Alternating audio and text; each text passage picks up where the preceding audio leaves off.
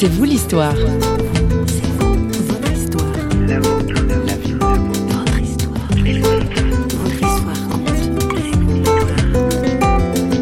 Dans ce bouquin-là, sans m'en rendre compte, et probablement heureusement, parce que si je m'en étais rendu compte, je ne serais pas allé au bout de ce travail, je pense.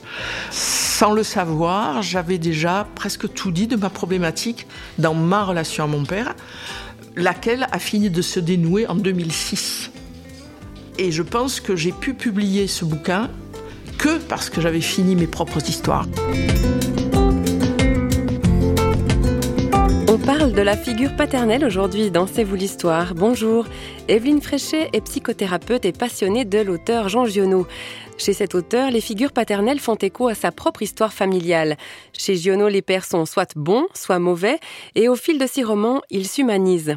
Avec notre journaliste François Sergi, elle s'est livrée sur sa relation avec Dieu, le Père justement, en qui elle a trouvé l'équilibre.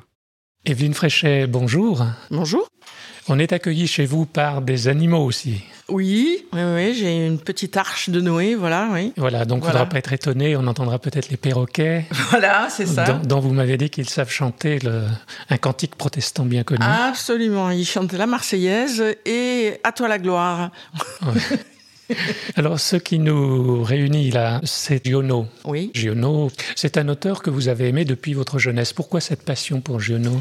En fait, euh, je ne connaissais pas Giono avant de commencer mes études à la fac à Aix-en-Provence, en, littérature. Et dans l'été, donc j'ai dit, je vais lire Giono. J'ai pris Colline, j'ai ouvert Colline, j'ai lu deux pages et j'ai dit... Et quand j'y pense maintenant, ça me fait sourire. Et donc, vous avez publié un ouvrage qui est une thèse euh, qui a été soutenue en 1980 à, Aix-en-Provence. Oui. Et qui s'intitule, cet ouvrage, Le père ou quête d'un personnage chez Giono aux éditions Panthéon. Oui. Donc, il y a la figure du père qui émerge. Oui. Alors, racontez-nous un petit peu, Evelyne, Giono et Dieu le Père.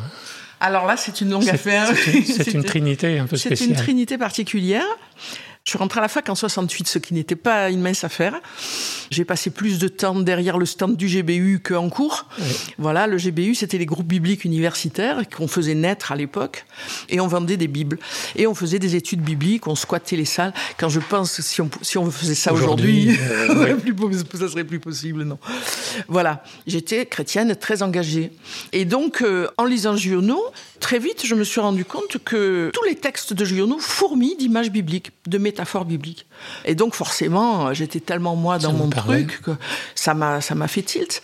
Et alors, chemin faisant, je me suis rendu compte en plus que Giono refusait, mais d'une manière absolue, catégorique, presque violente, l'image de Dieu le Père. Ma première hypothèse, ça a été de dire il y a quelque chose derrière, quoi. Hein, et papa dans tout ça. Parallèlement, il y a plusieurs livres de Giono qui racontent son lien avec son propre père.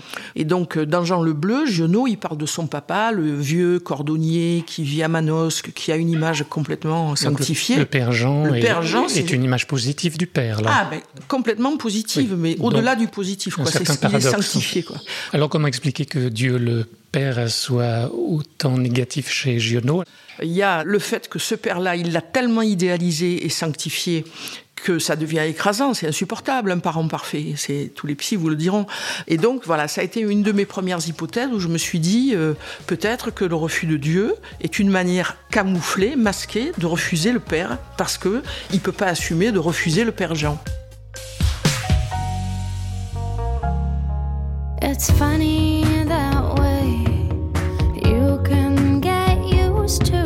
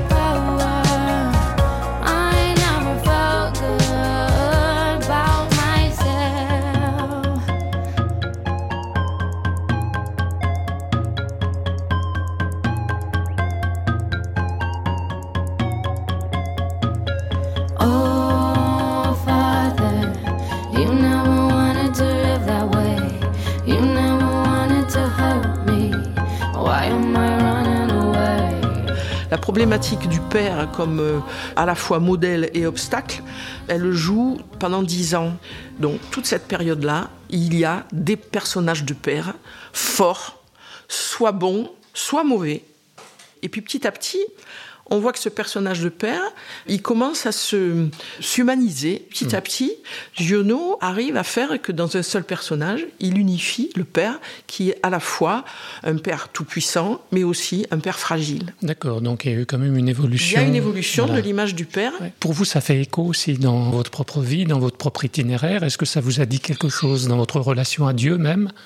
Dans ce bouquin-là, sans m'en rendre compte, et probablement heureusement, parce que si je m'en étais rendu compte, je ne serais pas allé au bout de ce travail, je pense.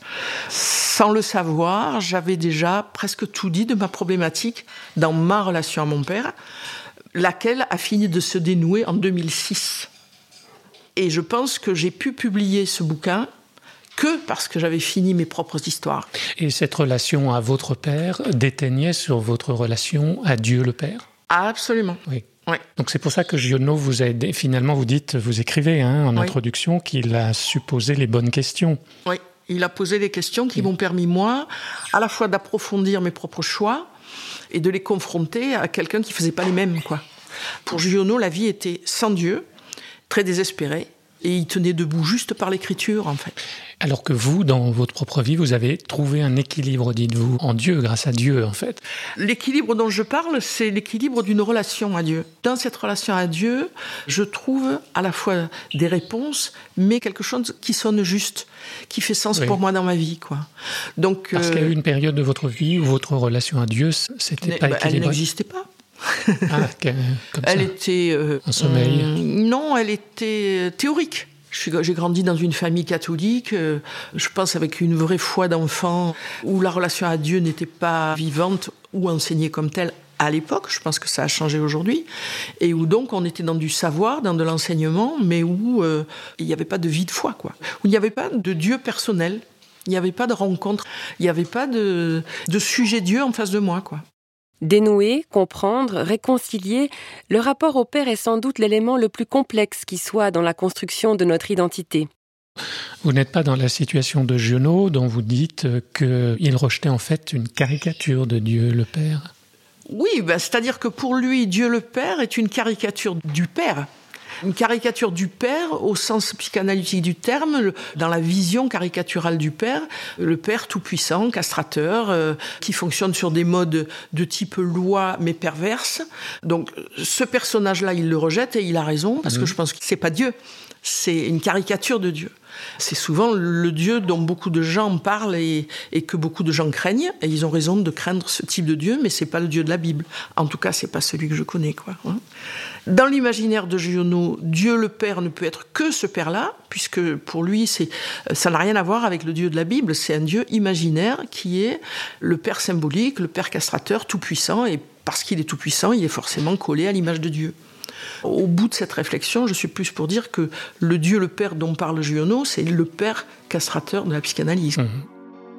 Je voudrais oublier le temps pour un soupir, pour un instant, une parenthèse après la course et partir où mon cœur me pousse. Je voudrais retrouver mes traces. Où est ma vie, où est ma place? Et garder l'or de mon passé au chaud dans mon jardin secret. Je voudrais passer l'océan, croiser le vol de goéland, penser à tout ce que j'ai vu ou bien aller vers l'inconnu. Je voudrais décrocher la lune, je voudrais même sauver la terre, mais avant tout, je voudrais parler à mon père.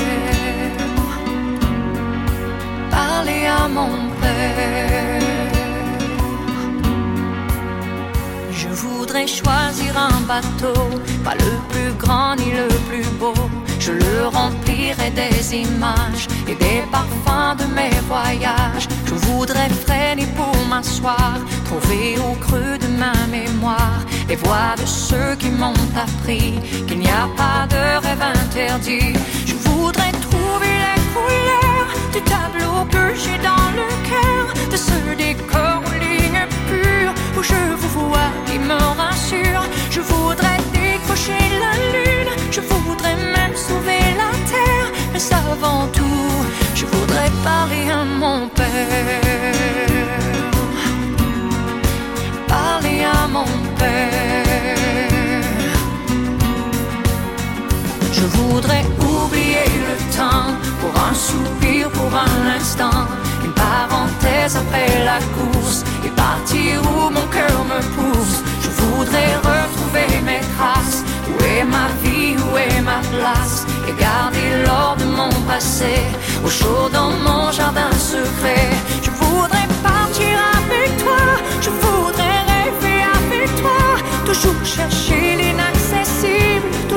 Pour terminer et pour faire un parallèle avec votre propre vie, vous dites que dans, les œuvres Giono, qui dit père euh, dit fils aussi, hein, euh, vous, Evelyne Fréchet, comment vous avez réussi à devenir une femme debout ni soumise ni meurtrière et dans une bonne relation aux autres et à Dieu? Pour exister, l'enfant, il a besoin de sortir de l'impasse que constitue l'identification mimétique. Que je fasse comme papa ou contre papa, je m'en sors pas dans les deux cas. Mm. J'ai besoin juste d'exister, de devenir moi-même, sans chercher à copier ni à combattre.